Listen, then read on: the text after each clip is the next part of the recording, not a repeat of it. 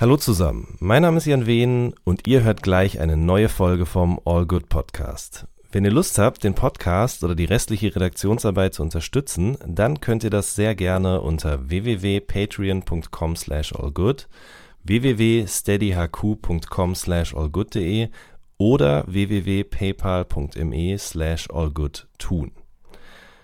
Vielen Dank schon mal im Voraus und jetzt viel Spaß mit der neuen Folge. So good, baby, baby.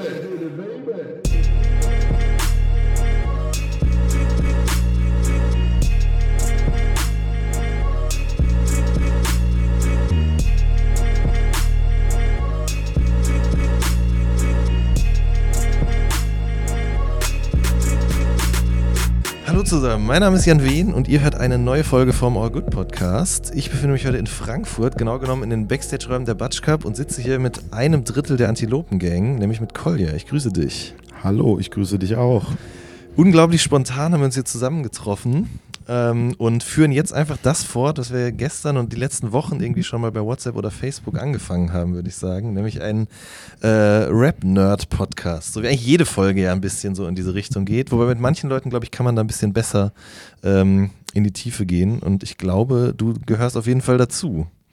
Ja, das hat sich so ein bisschen angedeutet. Ich ja. weiß gar nicht mehr, wie das losging, dass wir über so Kram geredet haben. Du hast mir geschrieben nach dem Moses-Podcast. Ach ja, stimmt, klar. Genau, mhm. richtig. Genau, weil ich so froh war, dass endlich mal jemand meinen Lieblingsrapper interviewt und Fragen stellt, die ich auch gerne mal Moses gestellt hätte oder die mich ja. irgendwie interessieren, weil ich tatsächlich großer Moses-Fan bin, auch einfach schon seit den 90ern mhm. und ähm, dann kommen immer diese Promo-Phasen, wo dann so mhm halt alle möglichen Leute dann auch Moses interviewen, aber das ist dann halt immer so, wie war das mit Stefan Raab oder irgendwie so und mhm.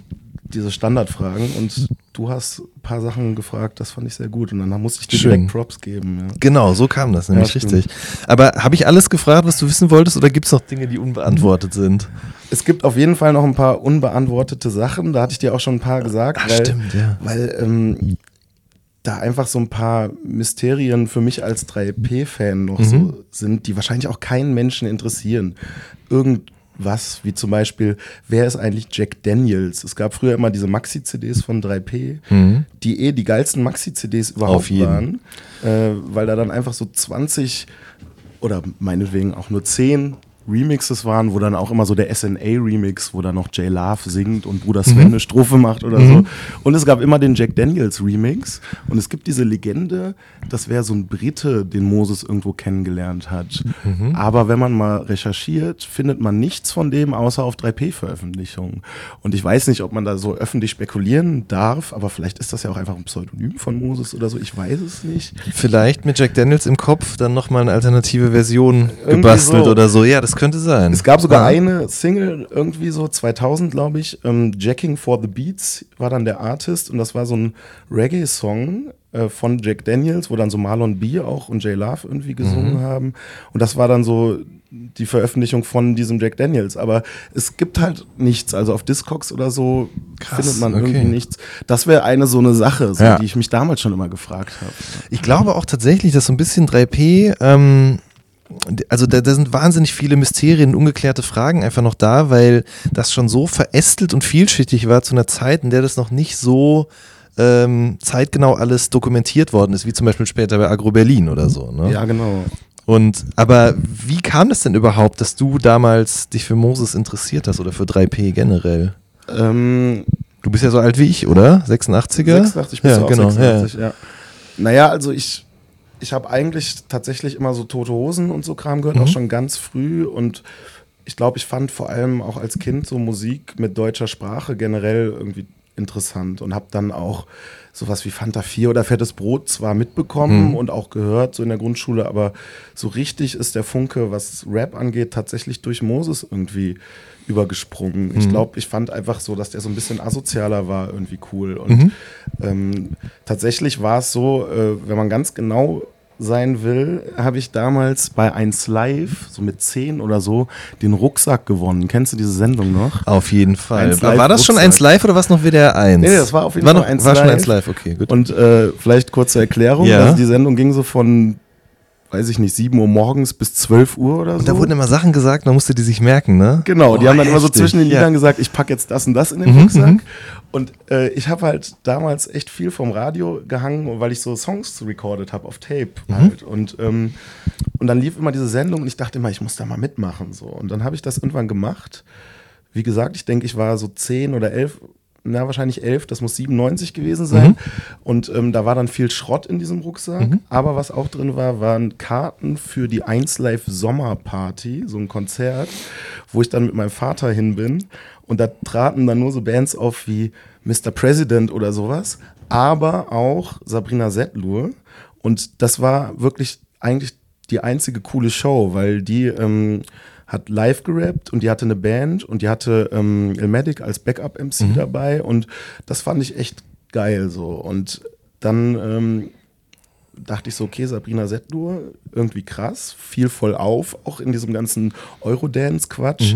Und dann äh, habe ich halt dieses Album, äh, die neue S-Klasse, dann auch mir besorgt. Und da gibt es diesen Song, Teil 2 heißt der, da hat Moses eine Strophe. Und die hat mich so weggeflasht, das fand ich so geil, weil er halt einfach so geil asozial halt Battle Rap macht so und einfach da so reinkommt und das fand ich einfach krass. Und dann habe ich Rödelheim abgecheckt und war halt voll der Fan direkt von Moses. Und dann kam ja auch das geteiltes Leid 1 Album, das kam dann 98. Das würde ich glaube ich auch immer als mein All-Time-Favorite von allen Platten nehmen. Man hat dann halt immer so diese Phase und wenn man dann in so einer bestimmten Phase in so, so, so ein Album hört, mit dem so sozialisiert wird, dann ist das für immer das Ding. Also ich glaube, ich könnte das auch gar nicht jetzt rational begründen, warum ich jetzt Moses so krass finde. Ich habe den halt damals gehört, bin dadurch zum Rap gekommen. Ich habe auch dann angefangen, Texte zu schreiben, original auf Hessisch, ja. Also meine ersten Rap-Texte hatten dann diesen hessischen Dialekt, weil ich halt wie Moses rappen wollte. Das ist halt total bescheuert, aber so ging das los und deswegen war ich dann äh, so voll auf dem 3P-Film und dann kam auch so Ilmatic halt und all diese Leute und ich habe das alles aufgesogen. Also äh, so ging das los.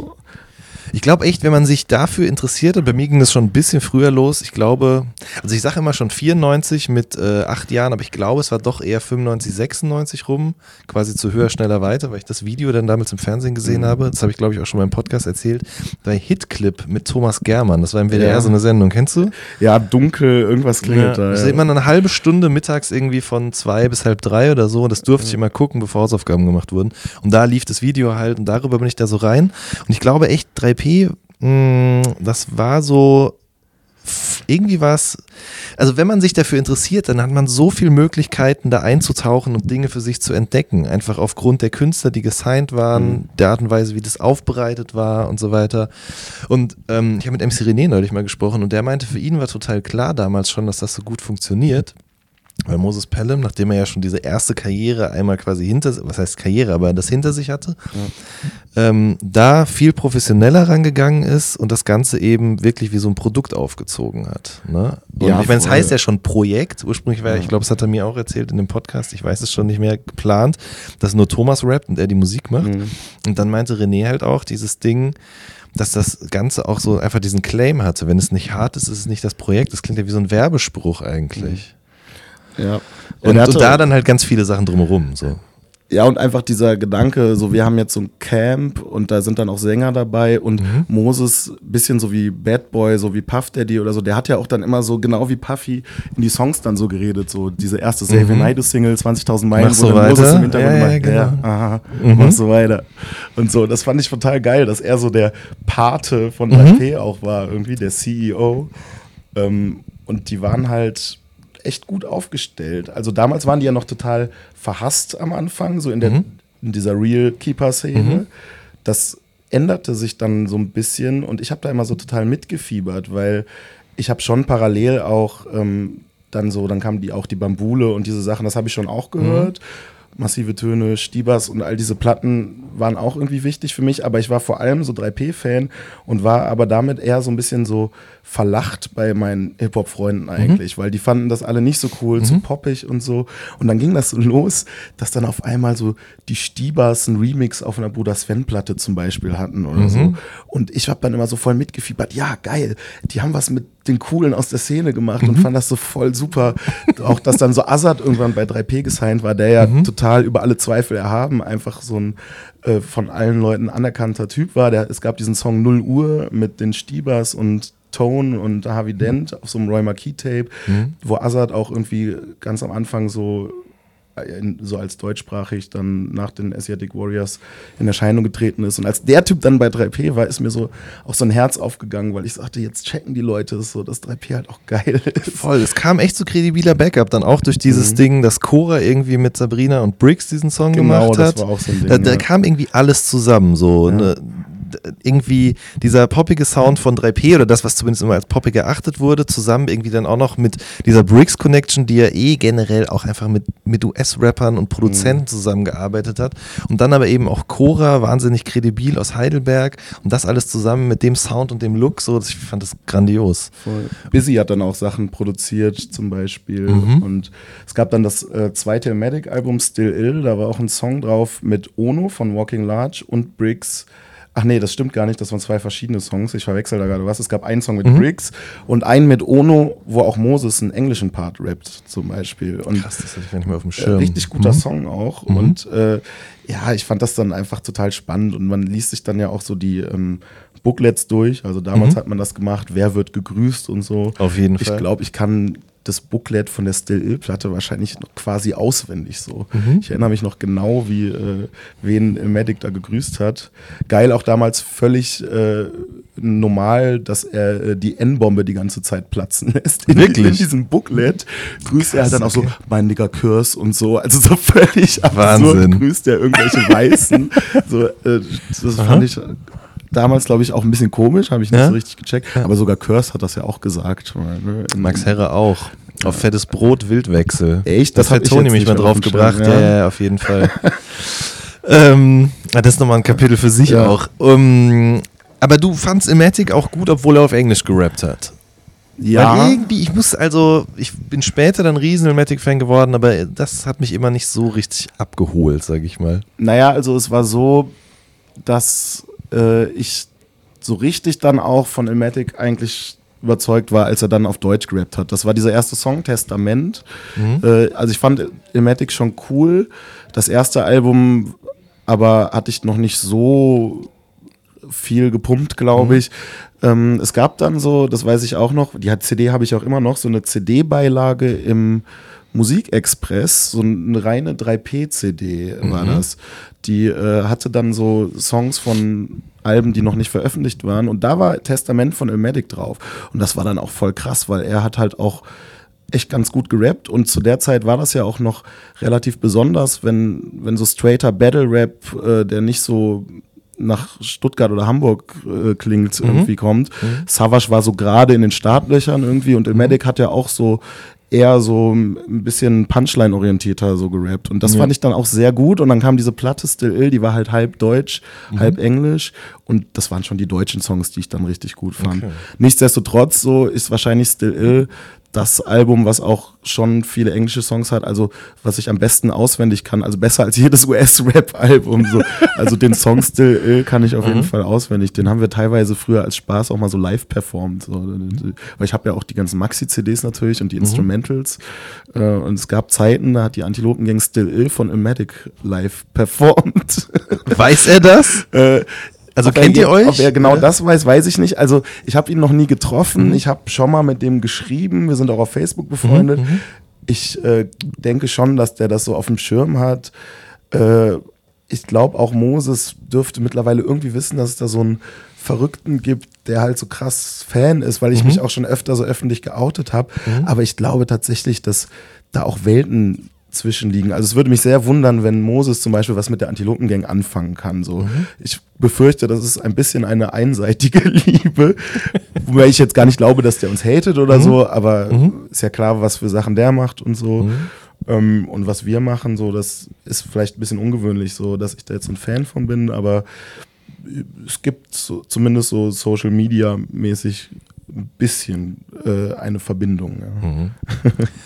Ähm, tatsächlich war das ja dann auch so, dass ich das habe es immer so ein bisschen so verstanden, auch dass, dass Ilmatic dann und Moses auch beide irgendwie dann mehr mit Savage zu tun hatten. Das war ja dann auch wieder so, dass, dass da wieder so ein bisschen quasi die Verbindung in die Szene rein irgendwie entstanden ist. Wobei ich das nicht Ja. mehr richtig hinbekomme gerade. Also, ähm, wobei doch, Dreckig und Tight, da war doch, da gab es doch quasi den Remix von, eigentlich war es ja nur ein Song von J-Love und Savage. Und dann gab es diesen Ill Optic Remix. Es gab erstmal den Optic Remix und dann gab es noch den Ill Optic Remix.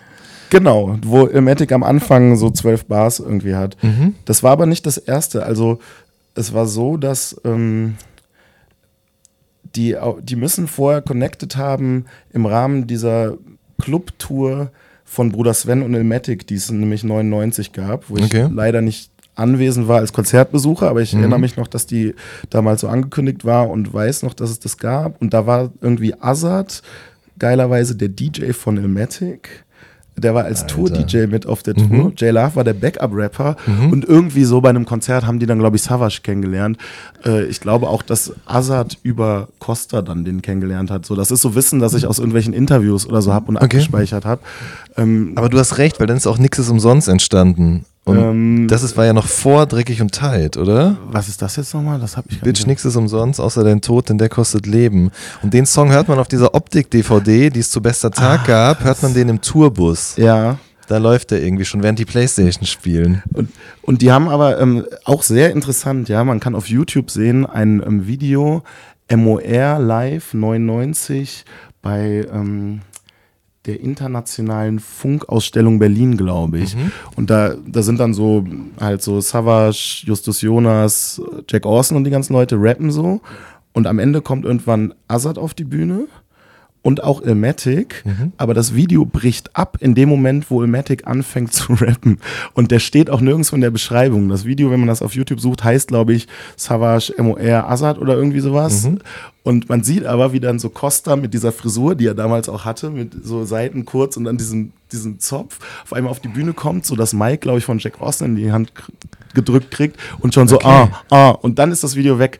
Ich würde mich sehr freuen, man kann ja in deinem Podcast immer so Aufrufe Ja, machen. auf jeden Fall. Wenn irgendjemand dieses komplette Video hat, das würde mich ja sehr interessieren, weil das war offenbar 99, als auch MOR noch voll underground waren, Mhm. was ja auch irgendwie verrückt ist, dass die dann so mit, mit dem Matic, der glaube ich für viele zu der Zeit auch noch ein bisschen wie so Nana oder Papa Bär so Mhm. wahrgenommen wurde, weil englischsprachig und so und etwas poppigerer Sound, dass der mit denen da irgendwie schon auf der Bühne stand so. Und Crazy. dann ging das alles so los. Es gab dann dieses erste Optik-Mixtape. Ja. Äh, da gab es dann auch schon so ein Part von Costa, so einen Song, der nur so eine Strophe hatte. Und Genau. dann schienen die irgendwie angefangen zu haben, miteinander rumzuhängen. Ja. So.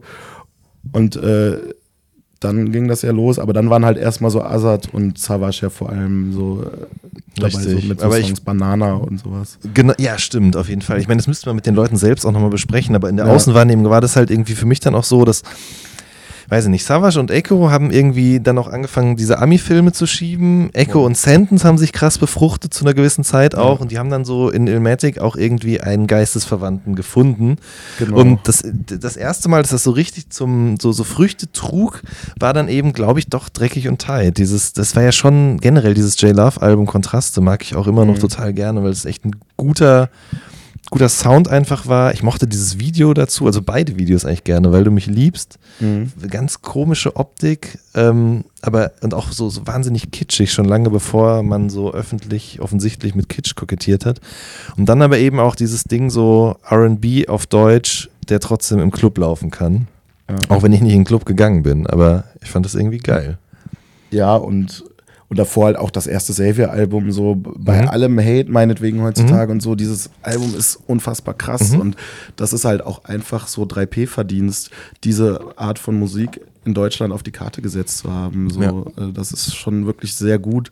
Und äh, das Album höre ich auch heute noch manchmal, also das Savior-Album. Das Mhm. J-Love-Album habe ich damals zu dem Zeitpunkt irgendwie nicht richtig gehört und mir eher so nachträglich draufgezogen. Deswegen habe ich da jetzt nicht so eine Connection Mhm. zu. So, aber aber es ist klar, so, also ein dreckig und tight fand ich auch gut. Mhm. Das war auch wieder so ein Moment, wo ich dann so dieses Video auf MTV gesehen habe und mich so gefreut habe, dass Ilmatic da ist, mhm. dass auch endlich mal so die Leute checken, der ist cool und so. Mhm. Ich war, habe irgendwie immer gerne so auf die Underdogs gesetzt. Auch so, ich war zum Beispiel, was Fußball angeht, immer so großer Kalle Riedle-Fan. Ich weiß nicht, ob du. Du bist Fußballaffin, aber Kalle Riedle kenne ich noch. Ich war aber halt Fan von dem nach seiner großen Zeit. Ja. Und da war der dann so, naja, der wurde nicht mehr für die Nationalmannschaft nominiert, war dauernd verletzt, hat nicht mehr so oft Tore geschossen. Und ich habe immer so mitgefiebert und so gehofft, bitte Kalle, du musst es nochmal schaffen. und so, das ist so ein bisschen so ähnlich, weißt du, dass ich dann nicht so, so der Fan von den offensichtlichen Stars war, mhm. sondern immer so Figuren irgendwie cool fand, bei denen man so hofft, dass die so ihren Struggle nochmal gewinnen und nochmal so mhm. es schaffen irgendwie. Und deswegen war das für mich total geil. So auch als dann irgendwann so Freunde der Sonne kamen, mhm. weil das ja wirklich so war, okay, so so äh, Ilmatic macht mit dem King ein Album und dann haben auch, sind auch die Hater irgendwie still, so, weil das halt, ja. das ist dann so voll der Ritterschlag gewesen. Mhm. Und das hat mich tatsächlich dann immer voll gefreut, weil ich immer dachte, die sind doch alle krass, ihr müsst das endlich checken und so. Mhm. Und irgendwie heute ist es egal, ich weiß gar nicht, ob man das aus heutiger Perspektive noch nachvollziehen kann, weil heute ja auch so eine Zeit ist, wo es cool ist zu charten, wo, wo mhm nicht mehr dieser Underground-Anti-Sellout-Gedanke mhm. überhaupt so am Start ist.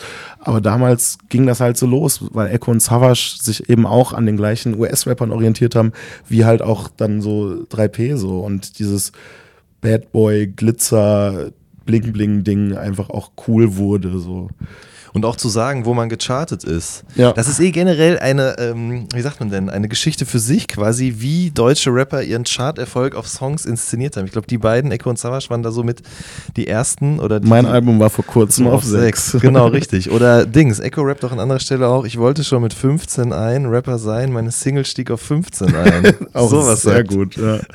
Oder und, äh, Savage erwähnt das ja auf mehreren Songs auch.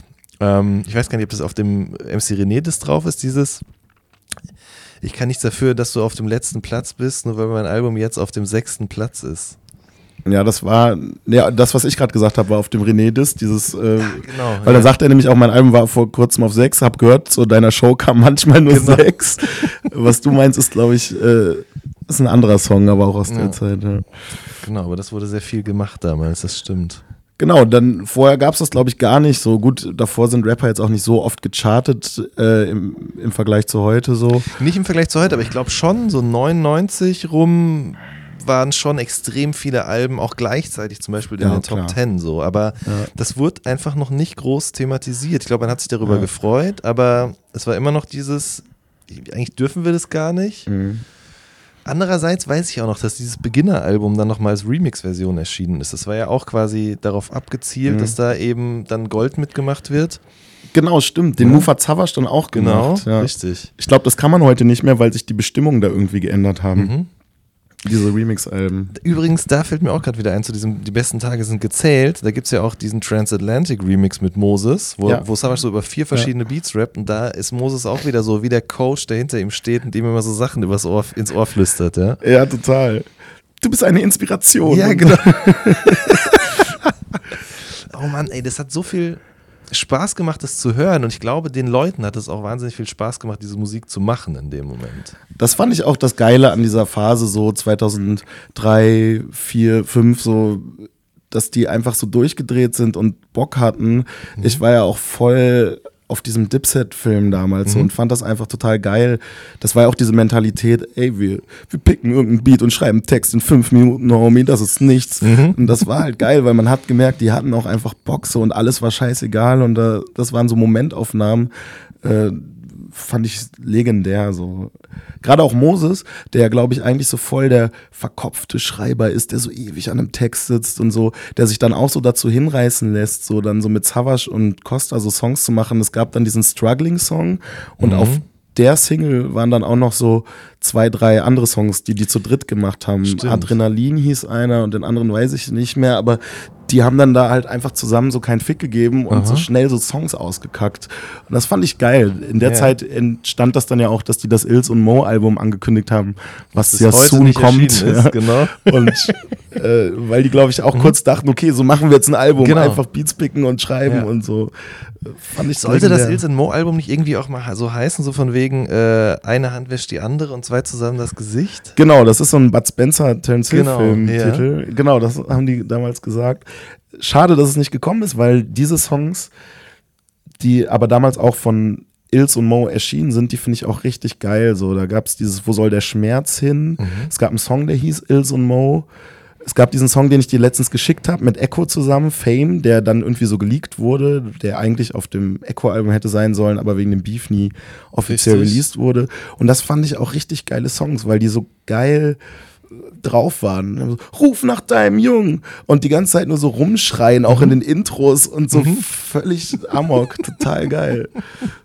Apropos geleakte Songs, ich weiß aber nicht, ob du das weißt oder ob du da mehr drüber weißt, aber es gab doch ähm, die König von Deutschland EP von Echo. Mhm. Und ich weiß noch, ich glaube, es war auf irgendeiner alten CD von Savage auf einer Single, wo diese EP dann schon angekündigt wurde, auch mit einer Tracklist.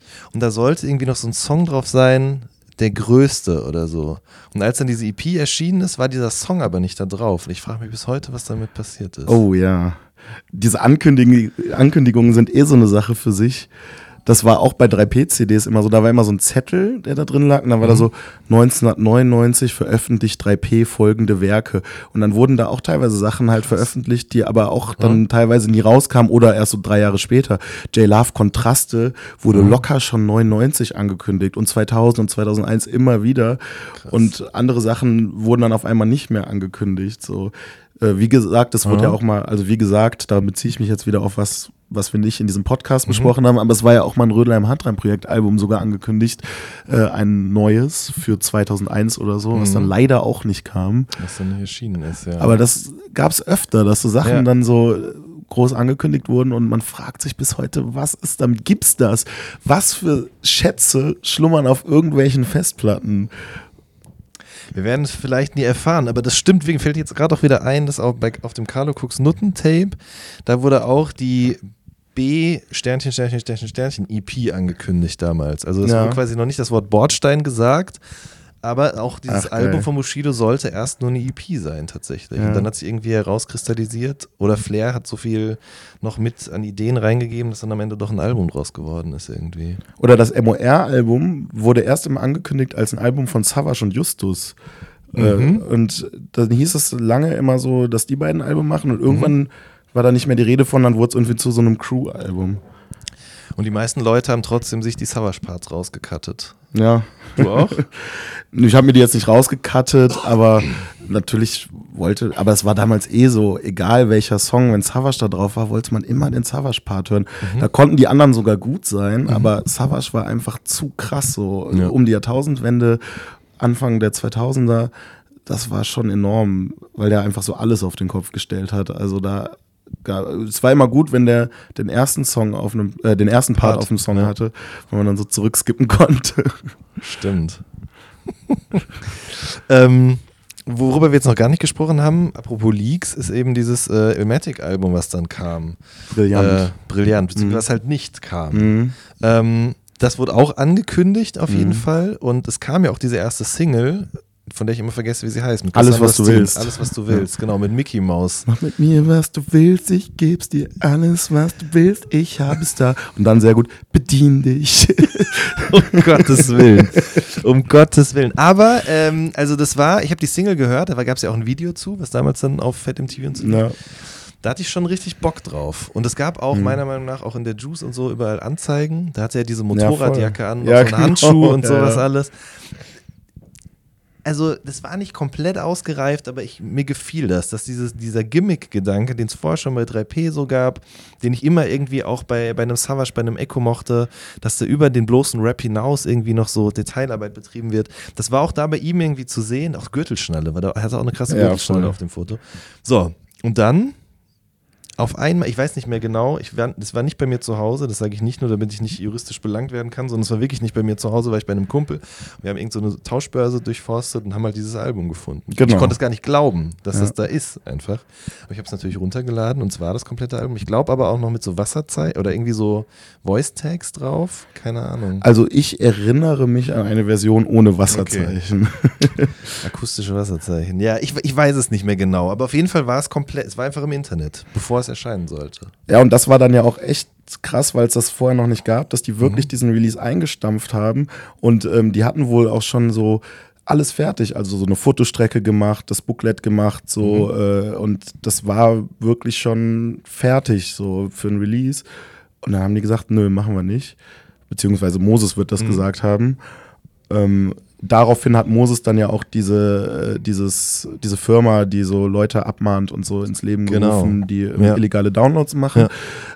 Und das war echt scheiße. Das war dann nämlich wieder so mein Kalle Riedle-Moment mit Ilmatic, weil ich so dachte, okay, geil, Alter, jetzt kommt diese Platte, jetzt sieht endlich die Welt, der ist halt ein krasser Rapper Mhm. und dann wird dieses scheiß Album abgesagt. So, ich war echt so traurig, weil, weil Mhm. dann schon wieder ihm Steine in den Weg gelegt werden. Ähm, Und dann hat das ja auch ewig gedauert. Dann kam, wurde das so aufgesplittet in zwei Mixtapes. Das hat dann ja nochmal drei Jahre gedauert, Mhm. bis diese ganzen Songs dann so released wurden. Und dann ist da auch irgendwie so Schwung rausgenommen worden, einfach so. Also, Ja. die haben dann zwar Freunde der Sonne gemacht und so, aber ich glaube, hätte der dieses Album zu dem Zeitpunkt Mhm. einfach rausgehauen, dann wäre vieles vielleicht auch nochmal anders verlaufen. So. Ja, bin ich auch fest von überzeugt. Weil da waren echt gute Songs drauf. Wenn ihr meint, war doch da zum Beispiel. Genau, der war super, ja. Da waren halt sehr viele Songs, das hatte so Mhm. über 20 Songs. Ich fand jetzt auch nicht jeden geil. Es gibt ähm, geilerweise einen Song von diesem ähm, geleakten Album, der ist nie erschienen. Also abgesehen von diesen Dingern mit Echo, Mhm. die dann aus so Beefgründen nicht mehr auf die Mixtapes gekommen sind, gibt's ein Lied, Träne für euch. Das fand er dann offenbar selbst nicht mehr cool, weil das war weder auf Official Bootleg 1 noch 2 Mhm. Ah, okay. äh, so, aber ich habe das natürlich nicht runtergeladen. Ich bin nicht schuld daran, Ja. dass diese Platte da äh, nicht erscheinen durfte. Der, derjenige, der es da eingestellt hat, der wird schuld daran sein. Ähm, ja, es gab diesen All-Star-Track, Ja, über den wir uns auch, glaube ich, schon mal unterhalten Genau. haben per Nachricht, der wahnsinnig gut war, meiner Meinung nach. Ähm, wo auf dem zum Beispiel auch Urchandise dann drauf war, den man vorher nur so im ABS-Kontext irgendwie mitbekommen hatte. Mhm. Und der dann da auf einmal auch so mit so Stotterflows kam und er, ich hatte nicht auch irgendwas, ich habe bla bla bla, Freunde, die dich lünchen, ich bin gefährlicher als Mehmet aus München oder irgendwie sowas. ja, ja. Ich Ähm, erinnere mich. Also der, der war auf einmal auch auf diesem Punchline-Film und das konnte ich gar nicht begreifen, weil ich den Mhm. vorher, wie gesagt, nur aus diesem etwas verkopften Ruhrpott-Umfeld irgendwie kannte. Zum Beispiel, wer war Ja. noch drauf? Naja, Moses selbst halt. Ja, da war auch Is, die andere Hälfte von Konkret Finn, also nicht Tone, sondern Is war Mhm. drauf. Sagt Der man übrigens- Is, IZ? Ich, ich glaube, man Nee, nennt man ihn sagt Is. schon ist, glaube Ja. ich. Äh, der übrigens früher ja auch Beatboxer war. Ja, Und äh, Moses hat mir mal erzählt, wenn die dann damals zusammen aufgetreten sind, also so Ende der 80er, Anfang der 90er, dann sind die mal auf die Bühne gegangen und haben da so einen Karton hingestellt und dann hat Is in dem Karton angefangen zu Beatboxen und dann waren die immer so, äh, was ist das denn? Ah krass, eine Box mit Beat und dann kam er so aus diesem Karton raus. Aha, Ja. wow. Ja, kleiner Random Fact an dieser Stelle. Ja genau, der war mit drauf, stimmt. Genau. Ähm, Echo? Echo war drauf, ähm, der wurde dann ja irgendwie ersetzt. Äh, Real J war drauf. Germany, ich weiß nicht, ich glaube nur Germany, nicht Italo Rino, wenn ich Mhm. mich richtig erinnere. Mhm. Und Lil Peasy. Lil. Peasy natürlich, Genau, ja, ja. klar. Nicht zu vergessen. Lil Peasy, es ist nichts. Stimmt. Ja, das war, war alles spannend und auch da, das ist so geil, sich immer an so Ankündigungen zu erinnern. Es gibt halt so eine Ankündigung dann auch, ähm, die Matic in einem Alles Real-Interview gemacht hat, was er, glaube ich, zu diesem Still Ill-Album 99 gegeben hat. Mhm. So ein schriftliches Interview, ich wette, das gibt's auch immer noch. Nee, gibt's Äh. nicht mehr, weil schöne Grüße, beziehungsweise Shoutout an allesreal.de. Ich kenne den Christian, der es gegründet hat, ein Ja. bisschen, weil ich früher auch für die geschrieben habe, Ja. als ich begonnen habe, mich journalistisch zu betätigen. Und ähm, ich wollte neulich recherchieren und ich wusste, dass er zum Beispiel so Roy Marquis-Interviews Ja. hatte und so. Ja, der hatte viel so Frankfurter Genau, drauf, eben, weil er eben auch, glaube ich, aus Gießen oder so kommt. Ja, Ähm, ähm, der hat die Seite letztes Jahr, glaube ich, vom Netz genommen. Ach, Aber er hat schade. die Interviews alle gesichert. Also Ja. ne, es gibt, gäbe theoretisch die Möglichkeit, da nochmal irgendwie ein Archiv aufzubauen. Aber jedenfalls, also Ilmatic hat ein Interview gegeben. Genau, der hat damals ein Interview gegeben, wo er schon so euphorisch von seiner nächsten Platte geredet hat, die dann ja erst vier Jahre später nicht rausgekommen Ja. ist.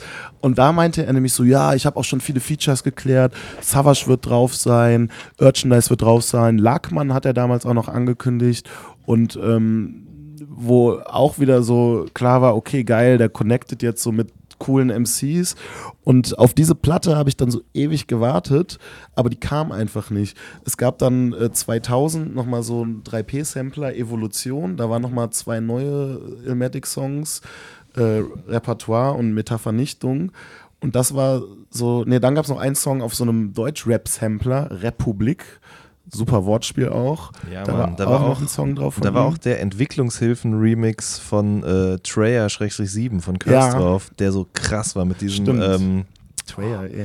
ich will, nee, ich darf das Sample eh nicht sagen. Das ist wahrscheinlich nie geklärt worden. Äh, Cora hatte da auch einen guten Song drauf. Ich habe vorgestern lustigerweise den wieder in Händen gehalten, deswegen hab, ich- ist das noch so präsent bei mir. Ja, okay, ich wollte dich nicht unterbrechen. Nee, und dann, dann war aber erstmal äh, bis zu dieser Optikphase nichts mehr Mhm. zu hören von Ilmatic. Für mich war das ein bisschen schade, weil ich war halt so, 2000 war ich halt 14, hab dann noch diesen 3P-Sampler voll gedickt, aber dann so irgendwann habe ich selbst angefangen zu rappen. Zwischenzeitlich war ich dann auch irgendwie dann so, habe ich dann angefangen, mich so für Politik mehr zu interessieren, war dann auf so einem Antifa-Film, fand dann auch irgendwie sexistischen Rap irgendwann nicht mehr cool und äh, da ist so ganz viel passiert bei mir so und bis dann irgendwann Freunde der Sonne kamen und so, war ich halt nicht mehr so so der krasse Fanboy, der ich gewesen wäre, wenn dieses Ilmatic-Album halt 2000 gekommen wäre. Dieses deutschsprachige Ja. Album mit all diesen Features, was dann leider irgendwie zu lange auf sich warten lassen hat, das wäre es gewesen. Ich habe so krass darauf gewartet. Aber dann ist einfach irgendwie, ich meine, das ist so ein Riesenunterschied, ob man, so der Unterschied zwischen 14 und 17 ist natürlich ganz anders als zwischen 27 und 30 oder so. Und Absolut. Äh, ich habe mich dann immer noch gefreut und habe die Sachen gepumpt Ja. und fand es auch cool, aber es war nicht mehr diese Fan-Euphorie irgendwie da. Und man wartete immer so. Es gab ja auch kein Internet, wo dann irgendwelche Teaser-Songs mal veröffentlicht wurden oder man irgendwie so wegen irgendwelchen Insta-Geschichten so auf dem Laufenden gehalten wurde. Es, wo irgendjemand hat in irgendeinem Interview gesagt, Album kommt bald, und dann hat man halt so ein Jahr gewartet Ja. und hatte keine Infos. So. Richtig. Apropos Ankündigung auch, Santino hat doch diese Fall- und Aufstieg-Mixtapes da gemacht. Zwei Stück. Mhm. Nee, wobei doch, ich glaube, Santinos Way 3 ist dann so mit zehn Jahren Verspätung irgendwann nochmal erschienen oder so. Aber da sagt er auch in dem Santinos Way 1 im Intro oder im Outro, alle zwei Monate ein neues Tape, ihr wisst längst Bescheid, was es ist, wir werden Genau. durchdrehen, Homie. Genau. So, ja, dann ne, ist leider auch nichts draus geworden. Aber ich war damals auch so geil, Mann. Endlich hat es jemand verstanden, endlich macht das jemand so. Voll. Und dann kam es nicht. Das war, Ah, das war auch so geil. Dieses erste Mixtape mit den ganzen Desio-Beats, so Ja. fand ich übelst krass. Ich war übrigens auch in dem Santino-Forum damals, von dem du ja öfters ja, sprichst. ja, ja. Da hat äh, Santino damals auch, wollte so eine Rap-Supergroup irgendwie gründen. Ich glaube, der wollte so eine Senti-Army machen oder so. Meinte so, Aha. ey Leute, hier postet mal Links zu irgendwelchen 16ern von euch. Habe Mhm. ich auch gemacht. Äh, ist dann natürlich nichts draus geworden. Aber das war geil in diesem Forum. Und ähm, für mich war auch eigentlich Santino so der Weg zurück in dieses, ähm, was wir eben so hatten, dieses einfach kein Fick geben, Parts schreiben und Mhm. Bock auf Rap haben, Mhm. weil ich halt irgendwie so zwischenzeitlich so den Draht ein bisschen zu all dem verloren hatte. Mhm. Und das kam für mich mit Santino so voll zurück. Und dann kam ja auch Mhm. Snagger und Pillard und alles. Und dann habe ich auch die Originale, also so Diplomats abgecheckt und Klar. Und in dem Zuge habe ich dann auch mit Panik Panzer so angefangen, so in dem Style Musik Ich wollte gerade sagen, ne? Also ich erinnere mich an so solche Sachen. Ja, richtig. Ich glaube schon, dass das irgendwie auch für viele Rapper, die dann so in unserem Alter, sage ich mal, sind, äh, war das eine wichtige Zeit, mh, die heute oder von vor zwei, drei Jahren auch nochmal wieder durch so einen Lil B oder so dann eben oder auch durch einen Moneyboy angestoßen worden ist. Also Ja. ich finde, ähm, damals wurde noch mehr Wert auf Technik gelegt äh, in, bei dieser Sturm- und Drangphase oder diesem Einfachmachen. Heute halt eben ein bisschen weniger, aber das war beides mal irgendwie so ein Ding so, scheiß doch mal auf Dogmen und lass uns das doch mal anders machen als alle anderen davor. So. Ja, voll. Und es hat auch einfach Bock gemacht. Also auch als Rapper war das für mich voll die wichtige Erkenntnis so, weil so, ich war dann, was ich eben meinte, so irgendwann in so einem in so einem komischen Status gefangen, so, weil ich hatte angefangen so mit diesen ganzen, dann kamen diese Royal Bunker Tapes, ich fand das alles geil, habe das alles gehört, habe dann auch angefangen zu rappen 2001, aber dann am Anfang auch eher so Battle-orientiert, aber habe mich dann auch so politisiert, war wie gesagt auf mhm. so einem Antifa-Film und so, habe dann auch eher so politische Texte gemacht, fand das dann irgendwann alles wack. Also ich habe dann irgendwann irgendwann äh, meine ganzen Platten verkauft auf Ebay, so LMS und so Kram, BRP1-Tape, mhm. weil ich so dachte, das ist alles Dreck, so dieses ganze Macho-Zeug will ich gar nicht mehr hören, so alles, ich kaufe das bis heute nach für viel zu viel Geld, so, das war natürlich ein großer Fehler, aber mhm. in dem Moment so mit 16 dachte mhm. ich, okay, ich werde das nie wieder hören, mhm. weil das ist frauenfeindlicher Dreck. Ähm, so, es stimmt, es ist auch teilweise frauenfeindlicher Dreck, aber es ist irgendwie trotzdem auch geil, teilweise so. Mhm. Und ich habe das dann, wie gesagt, so alles nicht mehr hören wollen und habe dann irgendwann so auf gar nichts mehr Bock gehabt und habe dann auch nicht mehr so viele Songs geschrieben, weil ich selbst so dogmatisch wurde. So. Mhm. Und für mich war das dann so ein Ding, wo ich so gemerkt habe, okay, eigentlich ist Rap doch geil. Und ich habe auch aufgehört, mir so Sachen so zu untersagen, so die ich irgendwie doch feiere und habe mich so ein bisschen locker gemacht. Mhm. Wir haben damals so mit der heutigen Antilopen-Gang Caught in the Crack gemacht, so, ein, so eine Art Gangster-Rap-Persiflage irgendwie, wo wir auch einfach gemacht haben und mhm. aufgehört haben, uns zu denken, darf man das, ist das richtig oder falsch? Und diese Mentalität halt, einfach drauf scheißen und machen, die genau das verkörpert hat, die war für mich und auch für Panik damals total wichtig, weil wir haben wieder Bock auf Rap gehabt. Wir haben mhm. gemerkt, mhm. wie geil das sein kann. Und dann ging es eigentlich erst richtig los. So. Ja. Und dann haben wir, haben wir irgendwann dann äh, auch mal die Antilopen gegründet und so. Aber das war voll wichtig. Ich habe damals dann auch Nemesis kennengelernt zu genau der Zeit. So. Mhm. Und wir haben so voll so Duell Santana, Santana so durchgehört. Und das war alles so geil irgendwie. Und das, da bin ich sehr froh. Deswegen mhm. ist das für mich auch so wichtig und das checken heute Leute vielleicht nicht, die damals nicht dabei waren, weil das so lächerlich wirkt mit den Klamotten ja, und ja. was soll das sein? Das Huibu hat Desio gestern zu mir gesagt. Santine sah mal aus wie äh, das Gespenst Huibu. Ja. ja, sorry, ich wollte dich nicht unterbrechen. Nö, also ich habe im Endeffekt gesagt, was ich sagen wollte. Das war ja. einfach cool, so, weil, weil man auf einmal so, so Rap einfach nur gefeiert hat. Also für mich war das mhm. so und alle Schranken und Dogmen weg und mhm.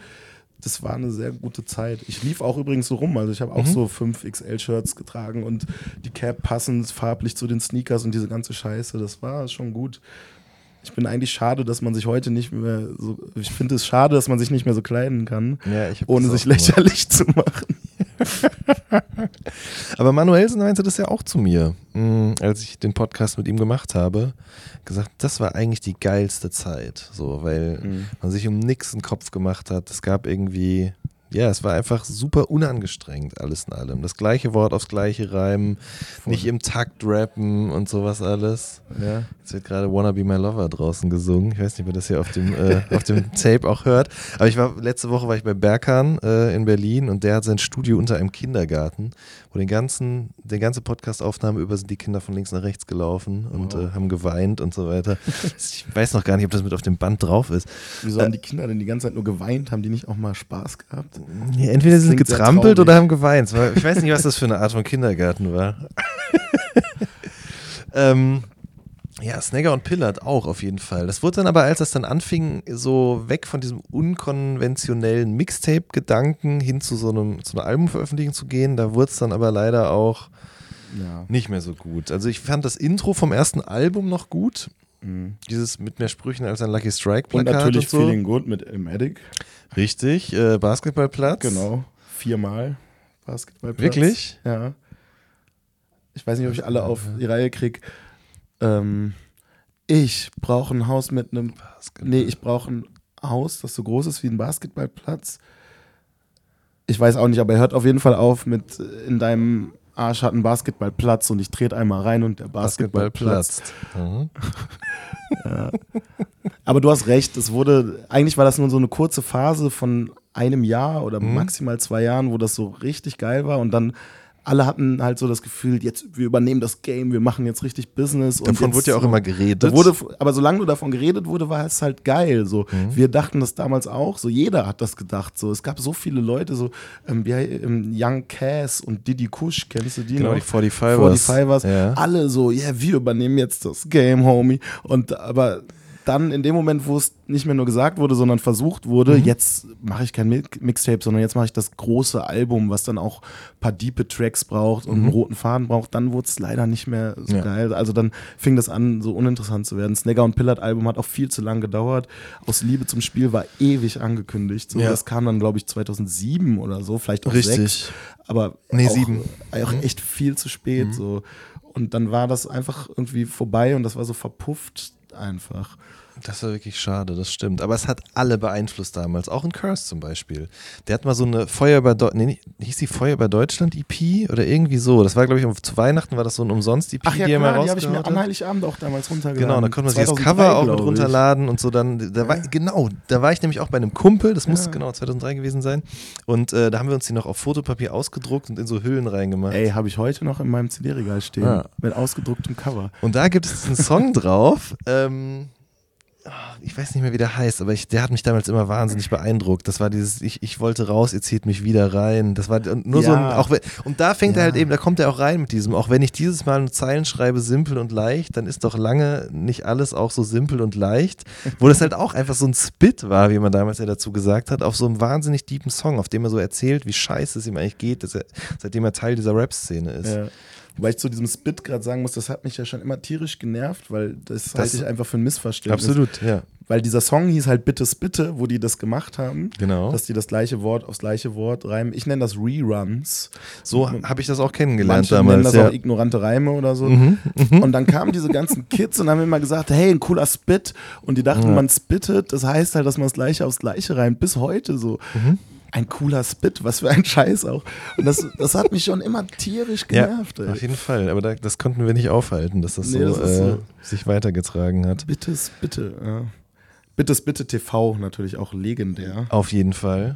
Eine, eine der absoluten Sternstunden deutscher Hip-Hop-Historie. Äh, Gibt es ja auch auf YouTube. können die Leute sich Entstanden nach dem äh, Videodreh zu Optic Anthem, glaube Mhm. ich, oder? Ja, es muss der gewesen sein, weil man sieht da auch den kleinen Sinan, den, den Bruder von Savage, so Genau. als 12-, 13-Jährigen wieder so irgendwie so Ja, Breakdance ja, moves macht. richtig, richtig. Äh, das war, glaube ich, auch in dem Video, Ja. ja. Das war, aber das war auch, da fing es eigentlich schon an, weil Savage hatte dann auch so immer diese Maxi-CDs, auf denen dann nochmal andere Songs mit drauf waren. Mhm. Äh, zum Beispiel auch die, ja, die Optic Anthem-Dings, was war da mit drauf? Dunne? Dunne. Was soll das eigentlich heißen? Ich weiß war- nicht. Ich, keine Ahnung, ich dachte gerade kurz so was wie, man sagt doch so I don't know, so dunno oder so. Ah, das habe ich auch nicht. manchmal vermutet, aber ich glaube, das war es nicht. Nee. Ähm, dann Dings, Deutschlands 1. Ich spring von Bäumen. Deutschlands Tarzan, 1 war der Rede Song, glaube ich, wo du eben meintest, ähm, diese Zeile mit äh, Platz 6. Ich glaube, das war Deutschlands 1. Ja. Du hattest eben so eine Zeile. ja. Welche war das? Die mit dem auf dem sechsten Platz bist, nur wenn mein Album jetzt. Auf dem, ja, genau. Ja, nee, letzter Platz, ja. Das war auch die, ist denn? äh, und obwohl du niemals freestylen konntest, gehst du doch zum Freestyle-Contest. Und das hat Echo aber auch den Hate von Bushido eingebracht. Weil er doch da das zum Beispiel rappt, ich lasse mir Thug Life auf den Bauch tätowieren und ich äh, schieße auf Reen mit einer Pumpgun Ja. und so. Und äh, dann kam Carlo Cooks Nutten und da hat Bushido dann eben da so ein, und Flair haben da so Sachen gesagt wie du Keko hast keine Pumpgun. Ah. Und ich war direkt Ja. so, Moment, stopp, das ist doch irgendwie, das hat damit doch zu tun. Und dann hat doch aber Echo wiederum auf diesem gesungenen Outro von äh, Ich bin jung und brauche das Geld, oder auf, ich weiß nicht mehr, welcher Song das war, äh, da rappt er dann noch ähm, oder singt so, äh, du Bauer machst dich locker im Puff, was ist los, bist du sauer, hast du deinen Zahnstocher verschluckt. Mhm. Und das war wiederum natürlich ganz klar an Bushido gerichtet. Mhm. Dr. Renz hat mir auch mal erzählt, dass er damals auf irgendeinem alten Fettes Brot-Release ähm, irgendwie, ich weiß nicht mehr, wie die Zeile geht, aber da rappt er über traurige Beats mit Geige und Klavier. Ja. Und damit war äh, Rödler im Hartrein-Projekt gemeint. Ah. Also sie haben quasi namenlos gedisst damals. Wow. Ja, haben sie sich nicht getraut. Boah, ey, da gibt's da zigtausend Sachen gibt es da noch in diese Richtung. Ähm, aber ja, das stimmt. Das ging dann irgendwann so zu Ende und ist irgendwie bis heute so verschrien als so eine. Ja, irgendwie wird es immer so belächelt und als peinlich dargestellt, diese Mhm. deutsche Dipset-Phase. Ja, viele finden das so das Schlimmste, was es je gab. Für mich ist es so das Geilste, was es je gab. Mhm. Äh, aber keine Ahnung, es hat bestimmt tatsächlich viel mit diesen Outfits zu tun. Mhm. Und ja, es ist schon sehr speziell gewesen. Auch so Bird Calls und frrrr, also es war so, Mhm. war halt echt, ich, das ist ja auch so, so, so Rapper-Rap. Also ich glaube, fast alle, die das gehört und gefeiert haben, waren entweder selbst Rapper oder so krasse Rap-Nerds, dass sie das irgendwie fühlen konnten. Das kannst du einfach Außenstehenden überhaupt nicht vermitteln, diese Musik. Mhm. Äh, also klar, und heutzutage kannst du es eh nicht mehr verstehen. Aber was, glaube ich, viele nicht mehr auf dem Schirm haben, dass das so einen großen Einfluss hatte. Also Savage und Sammy, so als die beiden größten Rapper damals so, die haben ja beide ihre Phase gehabt, wo die so gerappt haben. Aber alle, auch Prinz Pi hat mal eine Zeit lang so gerappt. So mal ganz abgesehen von, von seinen Beatfabrik-Kollegen High Society. So. Genau. Äh, Das war wirklich so diese Art, Reime zu setzen und so zu rappen, die war sehr weit verbreitet. Die hatte einen sehr großen Einfluss. Definitiv. Ähm, jetzt, boah, jetzt wollte ich drei Sachen auf einmal erzählen. Zum einen, KIZ haben das Ganze ja auch so ein bisschen beerdigt auf Herbstzeitblätter Ja, damals. Und das hat äh, Kid Cobra auch gar nicht gefallen, habe ich mal gehört. okay. Weil, ich weiß nicht, wer von den dreien das rappt. Guck dir diesen Jungen an, guck, was dieser Junge kann. Mhm. Und die haben das aber ernsthaft nicht gesagt, um Kid Cobra irgendwie zu verarschen, Mhm. sondern einfach überlegt, was sagen diese Leute in dieser Tonalität, in diesem Style eben und es bot sich einfach an. Aber Kid Cobra hatte das halt eben auf seinem äh, Mixtape, was damals auch über 5 vor 12, glaube ich, erschienen ist, hatte er das auch gesagt. Oder auf dem High Society Album, weiß ich nicht mehr genau. Äh, ganz schlecht übrigens, muss man leider sagen, das Kid Cobra Mixtape. Äh, für mich ist ja Kid Cobra als der Rapper, der 2005 Feature-Parts auf diversen Projekten gemacht hat, glaube ich, in meinen Top 3 der deutschen Rapper neben Ilmatic und Moses Pelham, wobei da fehlt Senti. Ähm, nee, aber was auch immer für eine Top Zahl so, aber finde ich wirklich unfassbar geil. Aber dann kam dieses Deutschland ist krank Mixtape. Das fand ich schon damals nicht mehr gut. Nee. Hat auch zu lang gedauert. Fängt irgendwie an mit der deutschen Nationalhymne und äh, hat auch einfach keinen geilen Flavor mehr. Äh, aber Cobra mit seiner Stimme und dieser Ignoranz hat, finde ich, vielleicht sogar das am besten von allen verkörpert. Ich fand den so gut. Ähm, der hat am Anfang ja zu Beatfabrik-Zeiten eher so wie Savage gerappt. Und als er dann angefangen hat, so langsamer zu rappen und Pausen zu setzen, äh, ich bin sick, ich trag Shirts in XXXXXXXXL, so unglaublich gut. Ich glaube, es waren ein paar weniger Xe, aber ey, krass. Muss man erstmal bringen, das stimmt schon. Und dieses Album, das war nichts. Ja. War da nicht Manuelsen auch mit drauf sogar auf einem Feature-Part? Ja, ich auf diesem schon. Deutschland ist krank-Ding? Ja, der war ja auch auf dem Sentence-Album dann. Das ich übrigens im Gegenzug gut fand. Das fand ich okay, also weil wir eben an dem Punkt waren, dass dann das große Album oft dann eher so ein Reinfall war. Richtig. Ich bin deutscher Hip-Hop, das Album fand ich äh, Ja. gut und finde ich auch heute noch unterschätzt, weil, Auf jeden weil Fall. Sentence ist halt im Gegensatz zu vielen anderen einfach ein wirklich guter äh, Songschreiber und ich halte den wirklich für einen krassen Poeten so. Und Mhm. Ja. deswegen hat das bei dem funktioniert, wenn der Mhm. auch mal ein bisschen über andere Themen rappt oder so. Also das fand Ja. ich echt gut. Ich habe auch gehört, beziehungsweise ich hatte eh schon immer diese Vermutung, ich habe das neulich nochmal von jemandem gehört auch, dass der einfach eine krasse Gabe auch hatte. mh, Also er hat eh generell immer geschrieben, so, ne? Mhm. immer gerappt, immer geschrieben, dass er eine krasse Gabe hatte, sich so in andere Leute hineinzuversetzen und dann eben so zu schreiben wie die. Ja. Und man, er setzt sich ja selber auch damit auseinander, dass er so klingt, wie Savage und all das immer sagen, Mhm. weil er, glaube ich, zu der Zeit von dem, noch so kurz vor dem ersten Mixtape oder so, eben auch viel nach Savage klang oder sich von dem hat beeinflussen lassen. Dann hatte er doch diesen Beef mit Sammy, weil er auf dem ersten Mixtape äh, erwähnt hatte, dass Sammy ihn bald signen will. Mhm. Er rappt doch irgendwie, ich verdiene mehr an Hamburgern als eine Fastfood-Kette. Ja. Und ähm, das hat Sammy mitbekommen und hat dann eben in irgendeinem Interview gesagt, dass es nicht stimmt, dass er nicht sein wollen würde. Genau. Und daraufhin hat äh, äh, Sentence eben diesen, Santino diesen Sammy Distrack gemacht, wo er am Anfang ja rappt wie Sammy. Ja, voll, eins zu stimmt. eins so. Und das hat, das, ich, ich habe das gar nicht begreifen können. Das, auch mit der Stimme, das Genau, wirklich ja. genau wie Sammy. Ja, das war krass. Und äh, jemand anderes hat mir erzählt, dass es auch davor eine Phase gab, in der er riesengroßer Curse-Fan war und eben genauso schreiben klar, konnte wie die- Curse. die- und diese Songs, dieses Befrei mich von und so, Ja. die es auf diesen Clubberskate-Mixtapes gab, die, also die klingen nicht wie Curse, aber die sind so, also da merkt man so, der ist nicht dumm. Der hat äh, dieses erste Album, dieses ähm, äh, Def Jam Album oder was das war, was nie rauskam, so äh, was jetzt mittlerweile auf YouTube irgendwie so Mhm. Genau. ist. Äh, das ist halt teilweise eins zu eins wie Curse.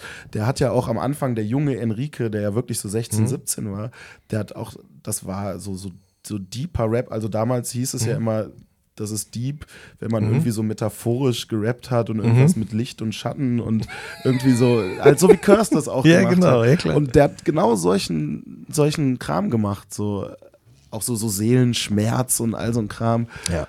Äh, ja, voll. Und dieser Sammy-Distrack, den muss ich nochmal hören. Das war geil. Dann irgendwie so, das war nur ein kleiner Dartpfeil in dein Gesicht, ja. Sei froh, wenn ich nicht das Samurai-Schwert auspacke. Ja, das war auch eine ganz kurze Phase. Ich habe heute Morgen noch mal massiv Hängt gehört von Snagger und Manuelsen. Mhm. Und äh, da, äh, er sagt Manuelsen auch am Anfang auch, dass es nur die Jabs waren. Ja. So, ne? ja das, Aber auch so ein Ding, das ist so wirklich so symptomatisch. So fing ja auch das Snagger und Pillard Mixtape dann an, dass die sich nur aufwärmen. So. Aber es kam dann halt nie was. Also alles, was die gemacht haben, was auch eigentlich das Geilste war, was die hier gemacht haben, war immer nur so Aufwärmphase und das war eigentlich noch gar Kein nichts. Sport. Das war, das ist so, ey, das nehme ich selbst gar nicht ernst, was ich hier mache. Das ist ein Witz so. Aber in dem Moment, wo sie dann anfingen, es ernst zu nehmen, Ja. war dann oft halt nicht mehr so geil. Das ist schon eine geile Ironie irgendwie. Mann, das stimmt. ähm, das war doch auch, ja genau, richtig. Manuelsen hat auch diesen So Fly-Song, wo er da immer am Anfang erzählt, dass er sich vorkommt, so wie in so einer Revue. Ich bin so ignorant, ich laber eine Minute Intro und so. Ja, ja. Ähm, aber du hast recht, ich bin deutscher Hip-Hop, um da nochmal drauf zurückzukommen. Ja. Ich meine, gut, wir haben auch beide wahrscheinlich da irgendwie eine besondere Bindung zu, weil wir auch in diesem Forum waren, Teil der Community. Ich habe darüber, habe ich glaube ich mal erzählt, auch diesen Florian Siepert kennengelernt, ähm, der früher auch in der Juice das vorletzte Wort hatte, Ja, vor der, Falk. Der auch von Savage irgendwo gedisst wurde. Du bist fake Genau, Florian Siepert. der auch mal kurzzeitig bei Agro war, Mhm. aber eben, ich habe ihn immer kennengelernt als eben als Juice-Autoren und Mhm. ähm, den habe ich da kennengelernt in dem Forum und der hat tatsächlich, muss man auch mal sagen, ich bin ihm da bis heute dankbar für, weil der damals ähm, irgendwie ein offenes Ohr dafür hatte, was ich so schreiberisch zu sagen hatte, was ja, Ja. noch nie irgendwo veröffentlicht wurde, außer in unserer Lokalzeitung in Hagen und Limburg. Und ähm, der dann irgendwann meinte, hast du schon mal drüber nachgedacht, für die Juice zu schreiben? Und ich Mhm. war so, klar habe ich drüber nachgedacht, aber ich habe es nie in Erwägung gezogen und er hatte mich dann eben damals mit der Redaktion auch connected und daraus ist dann später auch eben entstanden, dass ich für die Zeitung geschrieben habe, für das Heft so. Und ähm, deswegen bin ich ihm bis heute dankbar und habe auch Sentino und diese Zeit immer noch in so einer guten Erinnerung, weil das daraus entstanden ist. Aber ich bin deutscher Hip-Hop war, finde ich, auch einfach ein gutes Rap-Album. So. Und das fing schon an damit mit diesem Video zum Titelsong, wo die quasi, das war, wurde auch vorher so eingeblendet, das ist so eine neue Technologie, nämlich das Video-Sampling. Und die haben noch Reimemonster quasi dann nochmal neu, äh, also die haben quasi die gleiche Kulisse für die Leute, die es nicht wissen, guckt euch das mal an, das ist wirklich ein gutes Video. Die haben halt mehrere deutsche Rap-Videos genommen, die Kulissen nachgebaut oder sich an die Originalschauplätze begeben und dann eben gegengeschnitten mit Originalaufnahmen aus diesen Songs. Reimemonster, Dein Herz schlägt schneller, Napalm. Napalm, Ich lebe für Hip-Hop Mhm. ähm, und Re Reimemonster hatte ich schon, glaube ich, ne? Ja, Ich glaube, das war es tatsächlich. könnte sein. Mir Ja. fällt gerade auch nichts mehr ein. Es war sehr gut gemacht. Hm. Es gab auch so eine ähm, Anzeige, glaube ich, in der Juice oder so zu dem Album, wo dann so Santino verschiedene Outfits getragen hat für verschiedene Hip-Hop-Phasen. Dann war wirklich so er mit so einem Mongo-Style-T-Shirt und, und mit so einem, ich glaube, mit so einem Fischerhut und so, Mhm, als der Backpacker und so. Und äh, ich weiß jetzt nicht mehr genau, was die anderen Mhm, mhm. Charaktere waren, die er Der da hat auch so eine Boombox auf der Schulter. Ja, das gab's ja, auch. ja, ja. Das war geil, weil, weil er wollte so sagen, ich bin deutscher Hip-Hop, ich vereine das alles. Aha. Was ja, wenn man das bedenkt, was wir gerade meinten, auch stimmt, ne? dass Mhm. er halt auch alles einfach mal abgedeckt hat. Er hat mal mit Curse gerappt. Äh, Wie und, Savage hieß er mir. und er war ja auch immer voll am Puls der Zeit, was US-Rap angeht, so Mhm. bis, bis heute, denke ich, so und hat das immer sehr früh auch einfach gecheckt, was, was Phase ist. So. Deswegen war der, glaube ich, auch so eine wichtige Gestalt immer in der Szene, weil der so ganz früh irgendwie so gecheckt hat, was die Leute in Amerika da machen und das adaptiert hat und mhm. sein, seine eigene Note reingebracht hat und dann ja auch all diese Leute wie Savage oder wen auch immer sicherlich auch beeinflusst hat. So. Definitiv. Ich glaube, dieses, das wird ihm auch zu oft nicht zugestanden, diese mhm. Rolle. So. Und das Album war, fand ich auch, das ging auch sehr in die Breite, sage ich mal. Also da waren, weiß ich, dieses Twinkle Twinkle Little Star, das mhm. war eher so ein Down South Ding, wo irgendwie, weiß ich nicht, äh, Flatscreens an den Ohren hatte als Ohrringe ja. oder Ohrstecker. Ja. Dann aber auch so Jahre sind Tage, äh, auch wieder eher so ein bisschen tiefer gehende Songs. Da waren schon gute Sachen drauf. Und er hat auch so einen Song gemacht mal auf einem DJ Ilan Beat. Das war die Phase, wo Ilan nicht mehr für Agro und Bushido gemacht hat, sondern wo er auch mit Bas Sultan Hengst dieses Berliner Schnauze gemacht hat. Mhm. Und diese Bässe aber hat mitgenommen hat, so als sein Trademark-Sound. Und da hat irgendwie Sentino so einen Song, wo er irgendwie rappt, ihr seid, ja, wie war das? Ihr seid wie für Rucksack, Rucksack-Rapper wie E-Type Hotels oder so. Weiß ich nicht mehr genau. Ja. Doch. auch das Senti-Album, was dann vor fünf Jahren oder so kam, Stiller Westen, mhm. äh, fand ich auch eigentlich sehr stark. Das hat ein bisschen an der Produktion gehapert. Da gab es dann auch nochmal eine Remix-Version, mhm. wo ich sogar die Ehre hatte, einen Gastpart bei einem Song äh, beizusteuern. Okay. Das hieß dann Wilder Westen. Aber das war ähm, auch massiv unterschätzt. Ich glaube, es haben einfach viele nicht mitbekommen. Mhm. Ähm, da war er nämlich, was ich sehr gerne bei ihm mag, auch eher so auf dem bisschen, ähm, ja, ich werde jetzt nicht schon wieder deep sagen, aber auf dem etwas poetischeren, mhm. Auch metaphorischeren Film so und hat jetzt gar nicht so viel gebettelt oder, oder represented. Und das finde ich echt krass, was der da teilweise macht. Also mhm. ich finde den so sprachlich und auch vom Wortschatz her und so äh, wirklich bemerkenswert gut und da auch echt krass unterschätzt, weil viele kennen ja nur so dieses, ja, das ist irgendwie dieser Verrückte, der sich immer mit allen verscherzt und sich selbst im Weg steht und mhm. der macht dann auch gerne mal irgendwie so irgendwelche Poser-Moves und so, aber der ist wirklich einfach ein richtig guter Schreiber so mhm. und das finde ich schade, dass das bis jetzt irgendwie ihm noch nicht so richtig gelungen ist, dass die Leute das auch so anerkennen. So. Ja, das stimmt, das wird gerne vergessen. Aber bei Echo ist es auch für mich immer noch so ein bisschen so. Dieses Gefühl, was du, glaube ich, bei Elmatic immer hattest, mhm. das habe ich auch immer noch bei Echo. Ich finde auch mhm. nicht alles gut, was der die letzten Jahre gemacht hat, aber jetzt kommen wir auf die Sachen und Sachen, die danach rausgekommen sind, so, das ist meiner Meinung nach bis heute auch fast unerreicht eigentlich. Ja. Ich hatte das bei Echo tatsächlich auch ein bisschen, weil ich war von seiner ersten EP auch großer Fan und ähm, auch von allem, was eigentlich so in der Optikzeit passiert ist. Mhm. Sein Debütalbum fand ich dann nur noch so halb cool. Mhm. Also da waren gute Dinger bei, ja. so, aber manches war auch nicht mein Fall. Mhm. Und dann finde ich, hatte er immer dieses Problem, so, das ist ja auch irgendwie bekannt, dass er sich selbst irgendwie nicht richtig finden konnte und alles möglich probiert hat. Mhm. Ähm, ich war dann total froh, als er dieses Ekrem-Album gemacht hat. Äh, weil das war für mich damals so, ich glaube, das wann war denn das so 2011 oder so, äh, wo er es endlich geschafft hat, so seinen eigenen Swagger zu checken und mhm. einfach coole Songs gemacht hat und nicht mehr sich so ausprobiert, mhm. Königin der Nacht oder was der da alles mhm. so gemacht hat, das war irgendwie alles nichts. Und seitdem war der eigentlich cool. Dann kam irgendwie ähm, dieses Act to the Roots und all diese Sachen, die fand ich alle gut. Mittlerweile mhm. verfolge ich es nicht mehr so, mhm. weil ich finde, er ist jetzt wieder so ein bisschen zu sehr einfach auf diesem Film, ich mache hier noch die Werbung mit und mache noch da die Serie. Den, das, ja. ja. wobei die Serie ist ja sogar ganz cool, aber er macht dann oft ja auch so. Ach Mann, dann hat der letztens irgendwie, glaube ich, auf so einen Helene Fischer-Song dann irgendwie so. Ich glaube Andrea so, Berg. Oder Andrea Berg. Ja. Das ist dann, das ist zwar witzig, mhm. das ist mir so ein bisschen zu kalkuliert. So, mhm. dann, so, ja, okay, ja. jetzt greife ich das noch ab. Also es ist voll cool. Mhm. So, ich will das jetzt gar nicht haten. Das ist aus seiner Sicht vielleicht auch verständlich, aber da kann ich da nicht mehr so viel mit anfangen. So, mhm. äh, ja. Ich mochte ihn aber auch, muss ich sagen, zu der erst guter junge Zeit nochmal. So Ghetto und auch dieses, diese Nemesis-Single und sowas. Da waren auch immer Stimmt. gute Sachen drauf. Ecke Valley-Album fand ich auch voll geil. Ja. Ich bin auch großer West Coast-Fan und mhm. äh, fand das geil, wie der auch das so adaptiert hat. Das mhm. hat mir echt gefallen mit den Beats auch. Und für alle Leute, die den Hayden, ihr müsst unbedingt mal den Song äh, euch anhören, den er auf dem Roy Marquis Album hatte, zusammen mit Jonesman. Aufdrehen, glaube ich. Ach ja. Mhm. Der ist extrem gut.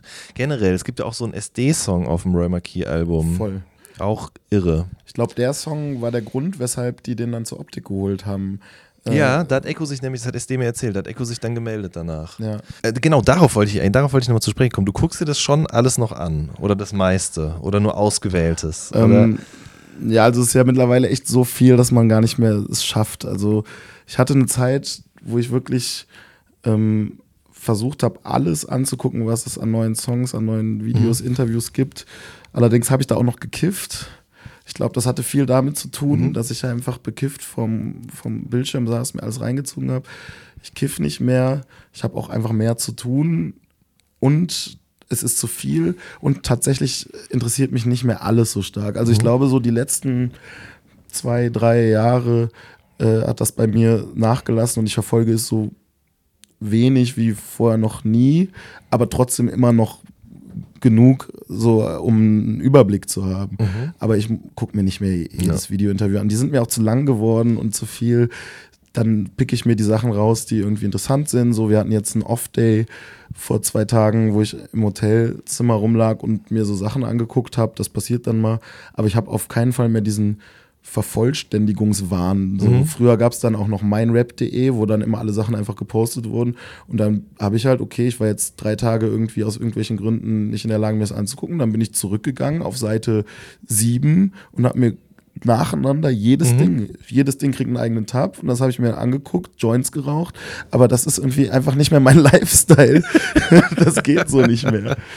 Aber stimmt, genau, um da jetzt den Kreis zu schließen zum Ende dieses Podcasts, du hast mir gestern oder vorgestern geschrieben, dass du dir den MC-Podcast angehört hast Ja. und wir alle vier ja ein bisschen äh, im Trüben fischten oder im Dunkeln tappten, wie auch immer man sagt, bezüglich dieses äh, Sheep Up Joe Distracks. Vielleicht kannst du es an dieser Stelle für alle Hörer, die äh, vor ihren Geräten ausgeflippt sind, weil wir es nicht richtig dargestellt haben, nochmal sagen, wie das zustande gekommen ist überhaupt. Genau. Also es stimmt erstmal, es gab diesen Song nie, Sheep Up Joe. Und witzig ist halt, das ist eine Erfindung von Mossad One, äh, der ein Rapper bei FAT war, Finger am Trigger. Die hatten ein Album, das auf dem Orgi-Label Isle of Money Records erschienen ist, 2002 oder 2003 oder so. Drive-By in E-Moll. Die waren relativ frühe Gangster-Rapper, die auch zwischenzeitlich mal kurz mit Bushido und Flair rumhingen, so ganz kurz und halt äh, so diesen Gangster-Rap auf Deutsch echt früh gemacht haben in der Form. Und der Mossad von denen, mit dem ich übrigens bis heute im Kontakt bin, der war auch letztens in Leipzig Krass. beim Konzert von uns, äh, ist heute so ein geiler Rock'n'Roll-Einsiedler geworden, sehr sympathischer Typ. Ähm, der hat damals auf MC einfach diesen Thread erstellt. Äh, und ich habe ihn auch mal gefragt, so, was, wie kamst du darauf, was wollte das? Und der fand einfach irgendwie, ich glaube, der war abgefuckt von diesen neuen Savage-Sachen, weil damals kam halt so Till Up Joe irgendwie und der fand halt den alten Savage cool, aber den neuen nicht mehr und hat halt dieses blöde Wortspiel Sheep Up Joe und wollte das halt irgendwie unterbringen äh, und hat dann einfach so gesagt, hier MC René, Sheep Up Joe. Ich glaube, ich glaub, der Titel, der Betreff von diesem Thread war so MC René, Sheep Up Joe und dann hat er als Kommentar geschrieben, habt ihr schon gehört oder so. Das war alles so. Einfach nur, damit der Sheep Up Joe sagen kann. Und dann haben das halt wirklich Savage und Echo offenbar mitbekommen und Echo sagt im Intro zu diesem Distrack gegen René, äh, sagte er so, was, Was- soll, das, was soll das sein? sein? Sheep Up Joe. Aber auch geil, ne, dass Mhm. äh, der einfach so das dann als so eine News ansieht, weil irgend so Forum-User das schreibt. So haben wir Irre. auf jeden Fall diesen wirklich geilen Song von Savage und Echo äh, genau. zu verdanken, der auch einen unfassbaren Beat hat, auch viel geiler als der Originalsong mit diesem Corrupt-Feature äh, auf dem Mhm. Ja. Savage-Album. Das ist ja legendär, dieser Mhm. äh, Rene Renexikution. Ja, absolut. Fand ich auch einen geilen Move, dass man gesagt hat, man nimmt diesen Originalbeat und rappt da einfach nochmal drüber. So auch ein bisschen Voll. amerikanisches Prinzip. Macht sogar noch ein Video dazu. Genau, mit den ganzen Kids zusammen. Wahnsinn. Voll. Mein Lieber, ich danke dir sehr. Es hat sehr viel Spaß gemacht. Ja, es ist schön, mal eine Stunde so abzunörden. Ne? Auf Das jeden Fall. Ich meine, ich mache das ja häufiger, aber ich muss ganz ehrlich sagen, auch so, also ich glaube, das ging niemandem so gut bis jetzt wie mit dir. Vielen lieben Dank. Das ehrt mich. Auf Danke jeden dir. Fall. Das nächste Mal sitzen wir dann hier nicht zu zweit, sondern zu, äh, lass mich kurz nachrechnen, zu viert. Mhm. Wenn ihr nämlich ein neues Album macht, da sprechen wir auf jeden Fall mal in der kompletten Konstellation. Sehr gerne. Super. Ihr Lieben, das war eine neue Folge vom All Good Podcast. Wir hören uns in der nächsten oder übernächsten Woche. Das sage ich jetzt seit neuestem immer, weil ich nicht genau weiß, wann die nächste Folge erscheinen wird. Äh, macht's gut bis dahin. Tschüss.